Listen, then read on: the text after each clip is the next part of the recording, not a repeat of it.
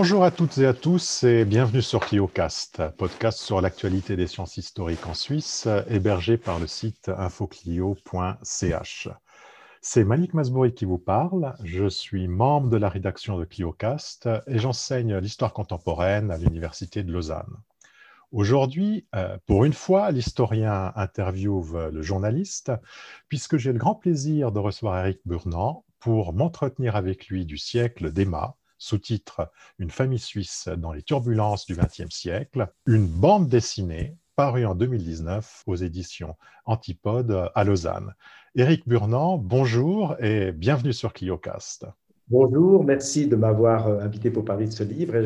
Comme vous le soulignez, c'est un peu la situation de l'arroseur arrosé que nous allons vivre, puisque pendant de longues années, j'étais l'intervieweur, et cette fois-ci, je me retrouve de l'autre côté du micro, mais ça me plaît bien finalement. Éric Burnand, je suis sûr que bon nombre de nos auditeurs et auditrices romans vous connaissent, mais euh, comme j'espère qu'on est aussi écouté par des gens beaucoup plus jeunes que vous et moi, et puis que nous sommes aussi suivis en Suisse alémanique, pourriez-vous, avant qu'on aborde votre livre, vous présenter en deux mots, sans oublier également de nous présenter votre co-autrice, qui malheureusement n'a pas pu nous rejoindre, la dessinatrice Fanny Vaucher, puisque une fois encore, votre livre est une bande dessinée. Alors, bande dessinée ou roman graphique? Oh, qu'on dit plutôt bande dessinée. Bande dessinée. disons bande dessinée, oui. Alors écoutez, en deux mots pour me présenter. Donc, j'ai été pendant de longues années euh, journaliste euh, à la radio, télévision suisse, mais également à l'hebdo, après avoir fait, avoir commencé euh, par des études d'histoire et de sciences politiques. Donc, je, pendant, pendant 40 ans, je me suis occupé d'actualité, d'actualité politique, de reportage pour des émissions comme Mise au point, en présent et j'en passe. Mais j'ai toujours gardé un petit jardin secret et eu un intérêt pour l'histoire, pour l'histoire suisse notamment, ou l'histoire de la Suisse plutôt. Et j'ai essayé au cours de ma carrière journalistique de garder de temps en temps des petits espaces pour m'intéresser à l'histoire, soit à travers un, supplément euh, à l'époque euh, de l'hebdo qui s'appelait les cahiers d'histoire, qui a malheureusement disparu, et puis, je me suis occupé de différentes émissions historiques à la télévision suisse. Donc, je suis un journaliste, euh, je ne suis pas un historien professionnel, mais j'ai une passion et un intérêt pour la vulgarisation de l'histoire. D'où euh, cette euh, bande dessinée que j'ai donc complètement imaginée, créée avec Fanny, Fanny Vaucher, qui est donc la co-autrice de, de, cet ouvrage. Alors, en deux mots, malheureusement, Fanny n'a pas pu venir euh, nous rejoindre parce qu'elle est vraiment occupée sur des tas d'autres projets. C'est quelqu'un d'extrêmement créatif qui fait beaucoup de choses. Et euh, euh, c'est donc une illustratrice indépendante, une artiste de bande dessinée. elle a beaucoup de cordes à son arc. Et elle était également, elle, elle a fait un master en lettres à l'Université de Lausanne. Donc, elle a un parcours au début un peu semblable au mien. Puis ensuite, elle est partie vers une école de bande dessinée. Et puis, depuis maintenant plusieurs années, elle est professionnelle. Elle a réalisé beaucoup de livres. Et elle a créé notamment un fanzine, c'est-à-dire un magazine de bande dessinée, qui est réalisé uniquement par des femmes. Parce qu'il faut bien voir qu'il y a encore quelques années, la bande dessinée, c'était un domaine extrêmement masculin. Mais maintenant, émergent beaucoup de, jeunes euh, moins jeunes dessinatrices.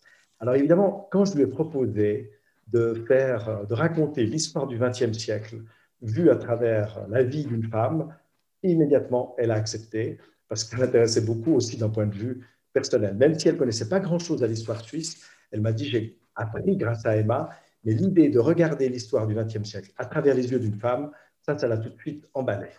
Alors, justement, commençons par euh, quelques mots au sujet de ce livre.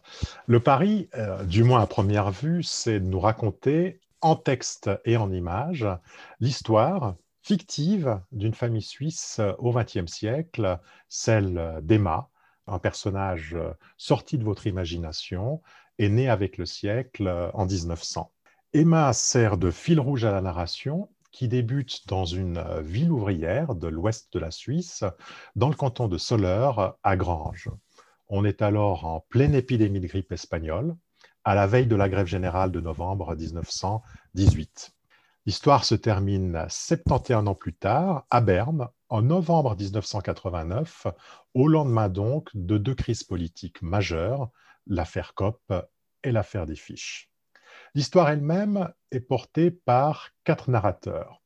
D'abord par Emma, qui ouvre et ferme le récit, puis par trois autres membres de sa famille. Le frère d'Emma, Franz, le fils de Franz, le jeune Thomas, qu'Emma et son mari vont adopté à la fin de la Seconde Guerre mondiale, suite à des circonstances tragiques sur lesquelles on reviendra, et la petite fille d'Emma, Véronique, née en 1947.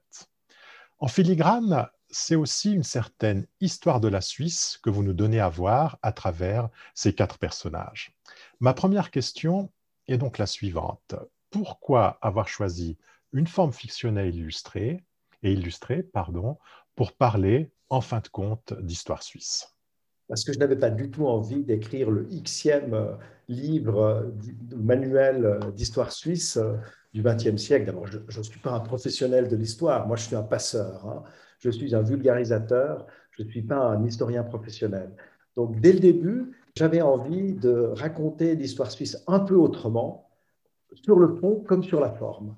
C'est pour ça qu'on a adopté ce médium finalement extraordinaire qu'est la bande dessinée, ça touche un large public et ça permet de faire passer des émotions, mais également des informations, également euh, une contextualisation des trajectoires personnelles. Donc, euh, moi, j'ai toujours bien aimé la bande dessinée.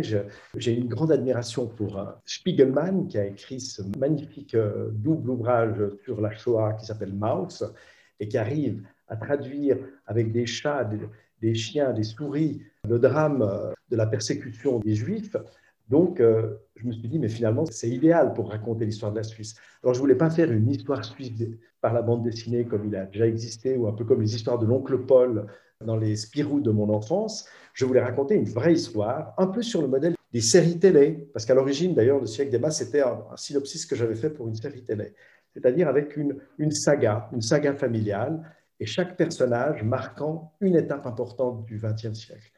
Et on peut s'attacher au personnage. Il y a une démarche un peu participative, une empathie qui se crée.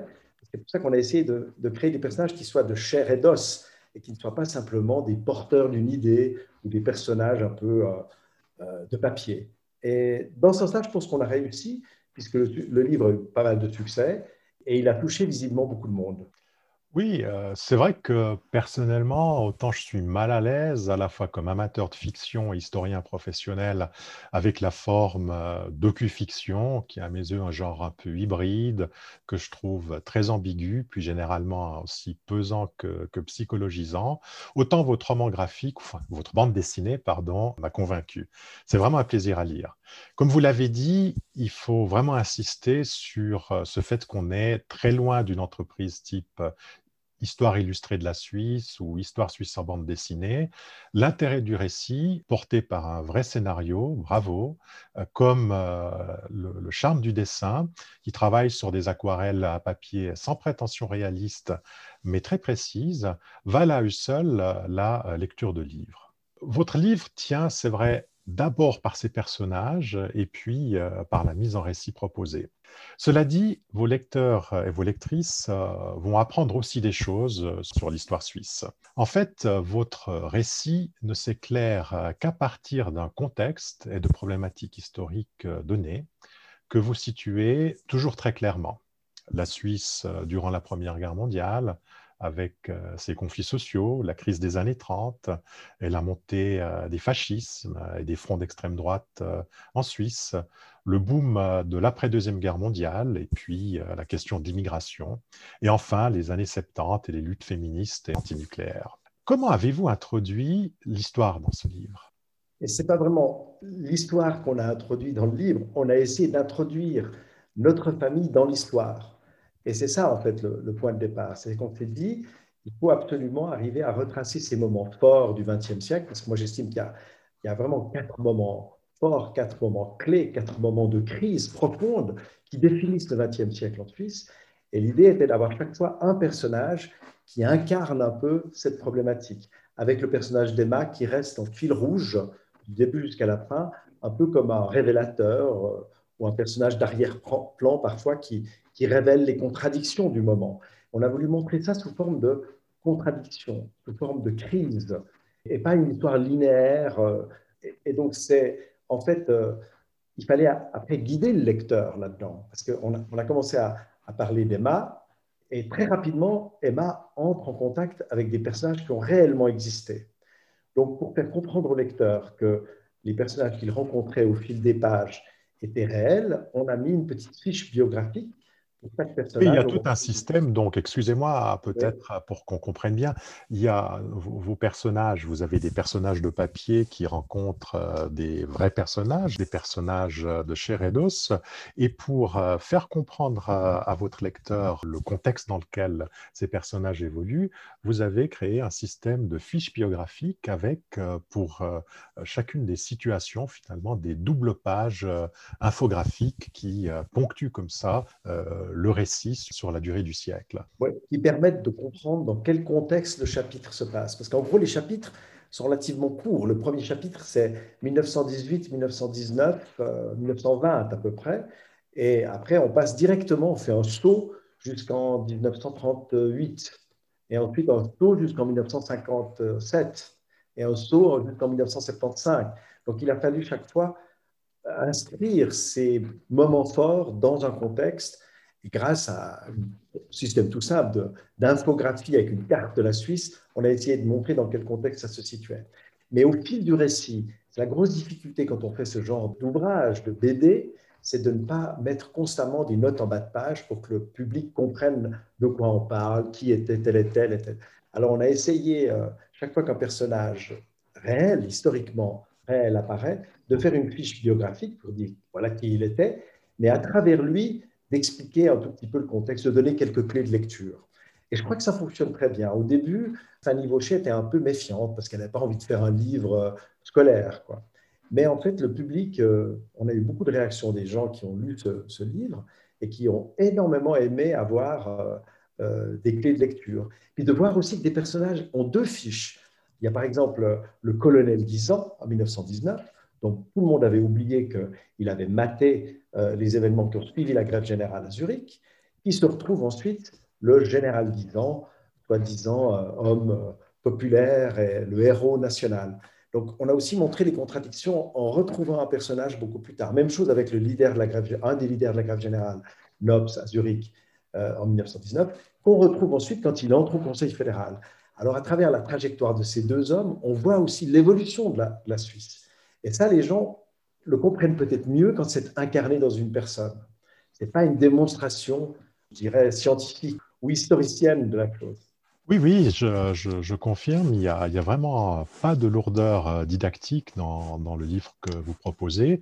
Et puis ces petites fiches euh, biographiques, en même temps que les pages infographiques euh, contextuelles, permettent à quelqu'un qui n'aurait aucune idée sur l'histoire de, de, la Suisse de situer un peu le propos, les personnages, de manière très concrète. C'est vraiment bien fait. Euh, revenons peut-être justement à Emma et, à sa famille. Au départ, donc, euh, c'est une famille des classes populaires euh, avec du côté d'Emma, du côté de la mère d'Emma, des attaches paysannes et romandes, et puis du côté de son père, des attaches suisses-alémaniques, probablement un milieu ouvrier. On sait peu d'ailleurs, on sait peu, de choses sur les origines sociales du père. Toujours est-il. le père. Voilà. Toujours est-il que cette famille qu'on rencontre et qu'on suit euh, de 1918 à 1989 est plutôt dans une logique euh, d'ascension sociale pour l'essentiel. Emma devient institutrice, milite au Parti socialiste, avec son mari, qui est lui-même enseignant et qui va accéder, si j'ai bien compris, à l'administration fédérale en fin de carrière.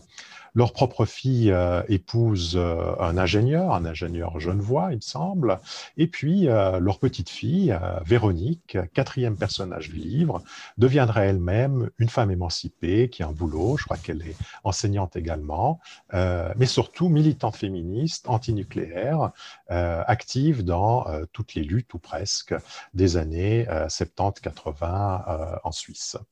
Pourtant, sur cette trajectoire assez ascensionnelle, relativement banale, presque lisse. Il y a des fêlures et même de terribles drames où des proches d'Emma, je pense euh, à son fiancé et à, son frère, sont euh, engloutis par une histoire brutale et violente et des logiques euh, qui les dépassent complètement, mais qui font aussi l'histoire de la Suisse de ces années-là. Oui, on a justement voulu montrer à travers ces exemples-là que, à travers ces moments clés, à travers ces crises, que la Suisse du XXe siècle, c'est tout sauf un pays sans histoire. On a souvent euh, l'idée, euh, les élèves notamment, disant ah, l'histoire suisse, ça nous embête, pour autant qu'on la leur enseigne, parce que ce n'est pas le cas partout. Euh, c'est une histoire qui a une réputation d'être pantouflarde. Donc nous, on a voulu montrer, en précipitant des personnages très simples, très, très banals, des personnages lambda, on les a précipités dans des moments de crise. Alors, vous nous dites quelques mots de Marius euh, Noirjean, donc, qui ouvre cette histoire, euh, euh, parce que cette histoire s'ouvre sur une tragédie, et puis de la terrible histoire aussi du, frère d'Emma, Franz, qui finit fusillé en mars 44, si j'ai bonne mémoire, par un peloton d'exécution militaire. Oui, alors, donc ça, Marius, c'est un personnage réel, c'est un, des jeunes manifestant, probablement gréviste, qui a été tué euh, par l'armée euh, au moment d'échauffourée dans la ville de Grange en 1918. C'était en tout cas pas un militant, en tout cas pas un révolutionnaire, en tout cas pas un bolchevique, comme certains l'ont dit après. C'était un, jeune ouvrier horloger sur lequel j'ai eu très peu d'informations, mais qui a été tué, qui a été abattu euh, d'une balle dans la nuque, à bout portant, d'ailleurs par des soldats vaudois, euh, on a même retrouvé le journal d'un caporal vaudois qui raconte ces événements. Donc ça, c'est le premier personnage historique dont on a fait le fiancé d'Emma. C'était une manière pour nous que tout d'un coup, cette jeune femme soit précipitée dans l'histoire. Et ça marque ensuite tout son destin, puisqu'elle est habitée par la mort de son fiancé, euh, personnage lambda. Parce qu'on a vraiment voulu raconter le XXe siècle à hauteur d'homme ou à hauteur de femme plutôt, c'est-à-dire à, hauteur humaine et pas du tout à travers les grands hommes. Alors, l'autre événement tragique auquel Emma est indirectement, disons, est atteinte par, cet événement, c'est l'exécution de son frère. Alors, son frère, lui, il a toute une trajectoire ascensionnelle parce qu'il vient du même milieu qu'Emma, il est employé de banque, il participe d'ailleurs à la grève des employés de banque, parce que peu de gens connaissent qu'il y a eu une grève des employés de banque à Zurich avant la grève générale. Et puis ensuite, il se trouve au chômage, il n'a plus de boulot, il est obligé il, épouse une femme. Il est mis sur les listes noires. Il est mis sur les listes noires par les banquiers. Par les banquiers, donc il n'a pas de travail, donc il est précipité dans le chômage. Puis il traverse ces années 30 très difficiles. Puis tout d'un coup, il est attiré par le discours du Front National, euh, pas celui de, Marine Le Pen, mais celui d'autres personnages en Suisse qui s'appelait le, Front National. Et il, est, euh, il passe à l'extrême droite. Et ensuite, il est tragiquement exécuté parce qu'il y a eu en Suisse 17 17 personnes qui ont été considérées comme des traîtres à la patrie et qui ont été passées par les armes. Et alors, on en a fait de Franz un de ces 17 euh, exécutés.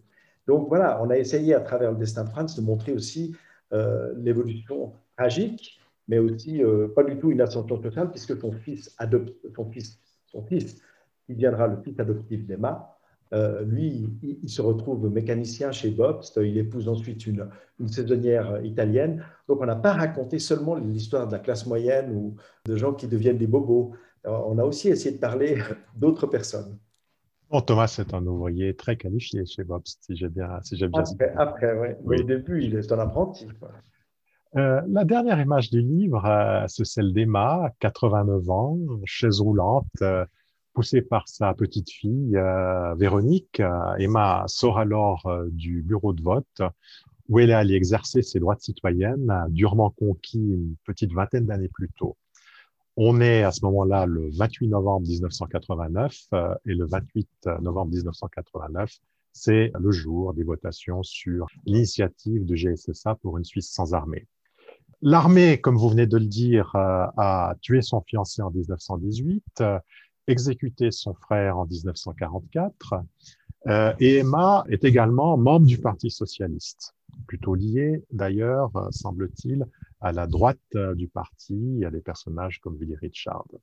Mais elle appartient aussi, et c'est surtout ça que je veux souligner, à cette génération de Suisses et de Suissesses qui sont absolument convaincus que l'armée a sauvé la Suisse des nazis, puis des soviétiques.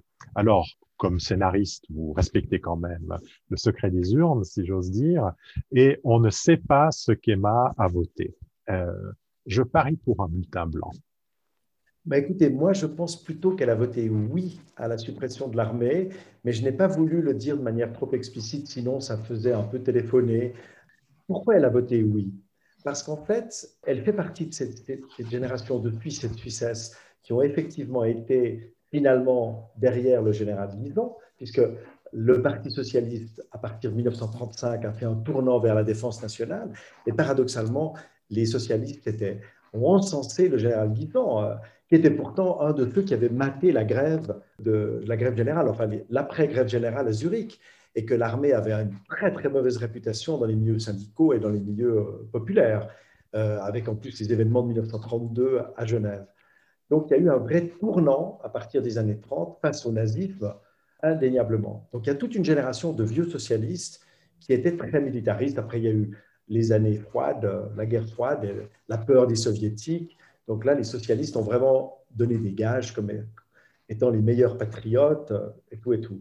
Mais et moi, j'en connais deux de ces, ou en tout cas trois de ces vieux socialistes ou vieux syndicalistes qui étaient plutôt, entre guillemets, à la droite du parti, très institutionnels, qui ont finalement voté oui à l'initiative pour euh, la suppression de l'armée en réaction au scandale des fiches. Parce que tout d'un coup, ces braves citoyens ont découvert que eux aussi avaient été surveillés dans leurs faits eux aussi avaient été considérés comme des mauvais Suisses. Donc, en réaction, et c'est ça qui est intéressant avec ces années 89-90, c'est que c'est vraiment la fin d'une époque. C'est la fin de la guerre froide, bien sûr, avec la chute du mur. Mais la chute du mur, en Suisse, ça a été un petit, un gros nom à l'armée qui symboliquement a été une déflagration. Et donc, 1918, euh, 1990, c'est le XXe siècle en Suisse. De la même manière qu'Obsbaum disait que c'était le très court XXe siècle, 1914, 1990. Euh, donc voilà un petit peu euh, comment ça se présente pour Emma. Et moi, je pense que ce n'est pas du tout irréaliste de penser qu'une vieille dame de 89 ans, dont le mari était haut fonctionnaire, finalement glisse un oui à la suppression de l'armée dans l'urne parce que, ma foi, euh, ça a été une, désillusion terrible. Le, très peu de temps après qu'il avait reçu ses fiches, j'ai fait une longue interview pour la télévision avec De Salis, Jean-Rodolphe De Salis, qui était un monument de l'establishment suisse, euh, il avait été la voix de la Suisse pendant la Deuxième Guerre mondiale à la radio suisse allemande. Et il venait de recevoir ses fiches et il s'était aperçu qu'il avait été espionné parce qu'il allait souvent en Pologne comme président de Pro Helvetia. Eh bien, lui, mais il était dans une rage, mais terrible, terrible. Donc, je ne sais pas s'il a voté oui à la suppression de l'armée, mais cette génération-là, et c'est ça que j'ai voulu montrer. On a voulu montrer dans ce livre qu'il y avait des césures, des contradictions, des, que des personnages dont on avait pu penser qu'ils s'étaient complètement intégrés au système comme Emma, en fait, tout à coup, face à une situation, tac, il, tourne. Et, c'était pour montrer que les choses n'étaient parfois pas aussi simples qu'elles ne paraissent. Alors, absolument, mais il y a un domaine, disons, où les positions d'Emma sont plutôt claires, euh, c'est celui euh, du droit des femmes à, plusieurs reprises, euh, c'est vrai, euh, sans vraiment se, se, révolter ouvertement. Emma se montre tout à fait consciente de la condition euh, inférieure qui lui est faite à elle et aux autres femmes, non, non seulement dans sa vie sociale et politique, puisqu'elle va perdre son emploi durant les années 30 en tant que femme fonctionnaire, elle est mise au chômage pour préserver l'emploi masculin, mais aussi dans sa vie domestique la question de l'émancipation féminine et de l'acquisition des droits politiques est en fait, à mon avis, au centre de votre livre. Et en ce sens, ce XXe siècle est bien, comme votre titre l'indique, le siècle d'Emma. Absolument. Moi, je le revendique tout à fait. C'est pas du tout une BD féministe, euh, disons sciemment féministe, parce que moi-même, euh, je ne veux pas faire de l'appropriation culturelle, hein, ce n'est pas à moi de parler au nom des femmes, mais je crois qu'objectivement, tout le monde D'ailleurs, la récente commémoration du 50e anniversaire du suffrage féminin le montre. Le XXe siècle a vraiment été le siècle des femmes, c'est-à-dire c'est l'éruption des femmes sur la scène politique. Donc c'est bien pour ça qu'on a imaginé cette jeune institutrice ou élève institutrice de 18 ans qui arrive tout d'un coup, qui est propulsée sur la scène politique suisse parce que son fiancé s'est fait tuer et que tout à coup elle se rend compte qu'il y a une revendication des ouvriers et des, des syndicats qui étaient le suffrage féminin, ce qui paraît aujourd'hui assez étonnant d'ailleurs, mais enfin c'est le cas, c'était une revendication. Après, les socialistes l'ont un petit peu oublié parce qu'ils se sont intéressés à la famille traditionnelle, il fallait promouvoir l'idée que l'homme était chef de famille et qu'il devait bien gagner sa vie, donc on a commencé à interdire aux femmes fonctionnaires de travailler, avec l'accord du Parti socialiste d'ailleurs, on, l'oublie parfois. Mais disons, euh, c'est vrai qu'on a essayé de faire traverser cette problématique à travers des petites remarques des uns et des autres. Quand, Emma va, par exemple, plaider pour son frère au tribunal, le, président du tribunal lui dit Mais enfin, madame, vous n'avez pas commencé à faire de la politique, ce n'était pas votre rôle. Enfin, on a essayé de montrer qu'à plusieurs reprises, cette question se pose. Ou bien quand Emma rencontre une jeune saisonnière italienne dont son fils adoptif est amoureux, elle se rend compte que la saisonnière italienne, elle, en Italie, elle a le droit de vote. Tandis qu'en Suisse, bien sûr, elle n'a pas le droit de vote parce qu'elle est étrangère, mais aussi parce qu'elle est femme. Donc on a essayé chaque fois de montrer les contradictions. Donc c'est vrai que le XXe siècle, c'est le siècle des femmes, jusqu'en 1975, quand il y a eu un congrès à Berne organisé parce que c'était l'année internationale des femmes, comme il y avait l'année internationale de l'enfant, l'année internationale du bébé phoque, il y a eu l'année internationale des femmes. C'était une espèce de gage donné par l'institution femmes. Mais en même temps, ça a été l'occasion d'un anti-congrès où j'étais d'ailleurs, moi-même avec une amie qui était... vous mettez en scène dans, dans le livre d'ailleurs. Indirectement, presque indirectement. Bah, dans ce congrès, il y a eu un anti-congrès organisé par les militantes. Oui, que vous mettez en scène dans le livre. Oui, oui, bien sûr, on met en scène le, congrès. et, donc, euh, il y a, si vous voulez, euh, toute une époque euh, où il y a la contradiction entre ce que j'appellerais les suffragettes ou les anciennes féministes et les nouvelles, celles du MLF. Donc, oui, c'est vrai, c'était une volonté, mais ce n'est pas une volonté artificielle. On n'a pas fait ça pour faire les études de genre, si vous voulez. Ce n'est pas du tout mon, ma tasse de thé. Non, non, non. Euh, faire une autre histoire. Simplement, on a montré que c'était le siècle des femmes. Et en plus, je trouve que de regarder l'histoire à travers les yeux d'une femme, ça nous oblige à la regarder un petit peu en faisant deux pas de côté. Et on voit mieux les contradictions, on voit mieux les zones d'ombre. Oui, euh, il y a à cet égard une autre thématique que vous abordez euh, dans le livre où euh, je dois avouer que le point de vue d'Emma est peut-être un peu plus décevant, mais pas surprenant. C'est la question évidemment des étrangers. Alors, abordons-le par les relations d'Emma avec Elisabeth Kopp, première femme à entrer au Conseil fédéral en 1984. Emma appelle Elisabeth Kopp Elisabeth par son prénom d'une manière presque affectueuse. Euh, elle est absolument révoltée, évidemment, par euh, ce qui euh, arrive à, Elisabeth Kopp en 89, où elle doit remettre sa démission du Conseil fédéral. Mais Emma semble en même temps gommer complètement, entre autres choses, la politique très dure que Kopp, en tant que chef du département de justice et police, radicale, zurichoise, issue de la haute bourgeoisie suisse, la politique très dure que COP a mené en matière euh, d'asile et plus largement euh, sur euh, le plan du droit des étrangers. Et c'est d'autant plus intéressant qu'Emma, elle est à l'époque déjà très âgée, elle a quasiment 90 ans, comme beaucoup de personnes de son âge en Suisse, dépend d'une aide-soignante. Page 189, il semblerait même que cette aide-soignante soit immigrée et qu'elle lui doit beaucoup, parce que sans elle, dit-elle, je ne pourrais rien faire.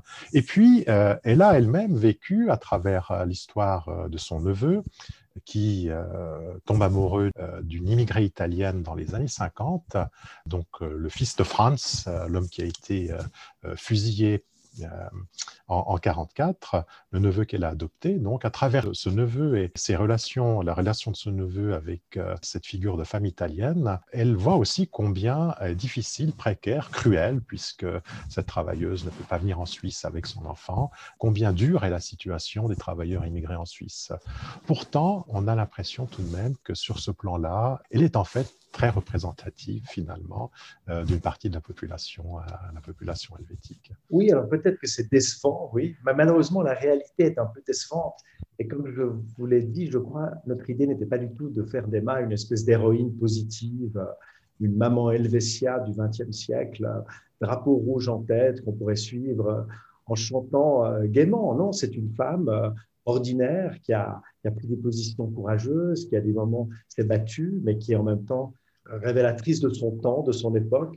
Et malheureusement, euh, c'est vrai que euh, c'est souvent de, la gauche que sont venues euh, les premières réactions xénophobes, pas les toutes premières, parce qu'il y a toujours eu une tradition xénophobe en Suisse. Enfin, dans les années 50, 60, les syndicats étaient extrêmement méfiants à l'égard de l'immigration massive, comme dans d'autres pays d'ailleurs. Hein, les Suisses n'ont rien d'exceptionnel. Donc ça, aujourd'hui, on l'a un petit peu évacué, mais c'est quand même la réalité. Les socialistes bontins des années 50-60 étaient très anticommunistes, méfiants à l'égard de, tout ce qui venait de l'extérieur. Et dans ce sens-là, moi, j'ai voulu montrer qu'Emma était un petit peu perméable à cela. Euh, elle est amie de Willy Richard, qui a été le premier ouvrier au Conseil fédéral, mais qui a aussi été un des premiers, comme conseiller national, à parler de Überfremdung, hein, en reprenant un terme des années 30, l'emprise étrangère sur la Suisse même avant l'action nationale. Donc, c'est la réalité. Moi, j'ai vraiment voulu faire un livre qui montrait les contradictions, justement.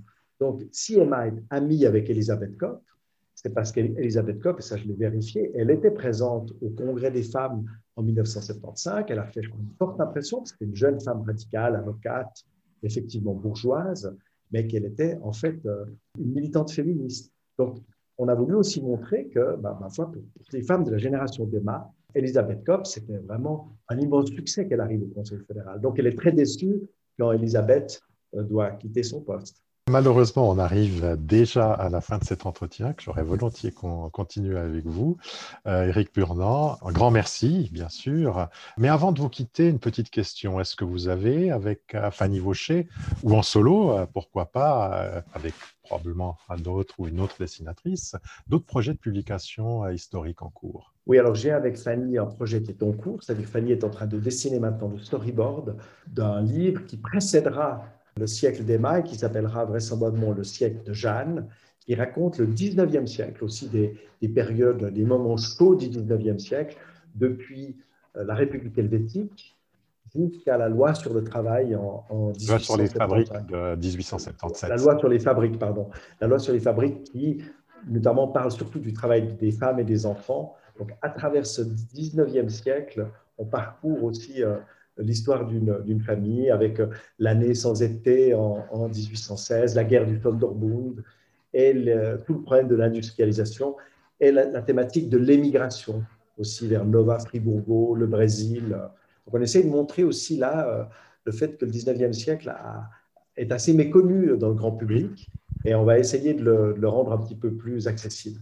Et à part ça, je travaille sur un autre projet, mais qui concerne une autre affaire aussi d'histoire, mais une, histoire réelle qui s'est produite en 1957 quand le procureur général de la Confédération s'est suicidé euh, à cause d'une affaire d'espionnage. C'est un autre genre avec un autre dessinateur. Écoutez, je me réjouis, euh, je l'espère, de vous accueillir euh, pour en discuter avec vous pour un prochain podcast Info Clio. Éric Purnand, merci et à très bientôt. Et merci à vous.